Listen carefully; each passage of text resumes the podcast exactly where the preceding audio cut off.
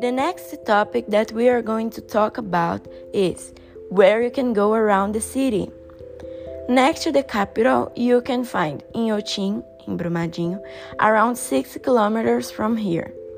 That is one of the largest foundations of contemporary art in Brazil and one of the largest outdoor art centers in Latin America.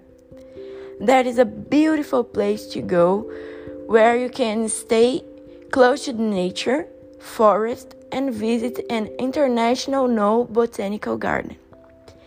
There is more than 700 different arts of more than 200 artists from all the world.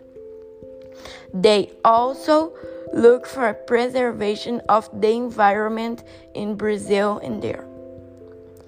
You can also go for BH Shopping, that is located in Nova Lima, very close to Belo Horizonte.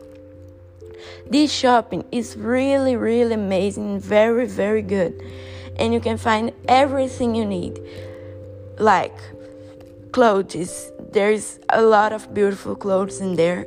You can eat every kind of food, like hamburgers, sushi, and pasta, and you can go to the cinema. Personally, I really like to go there, and it is one of my favorite places around Belo Horizonte.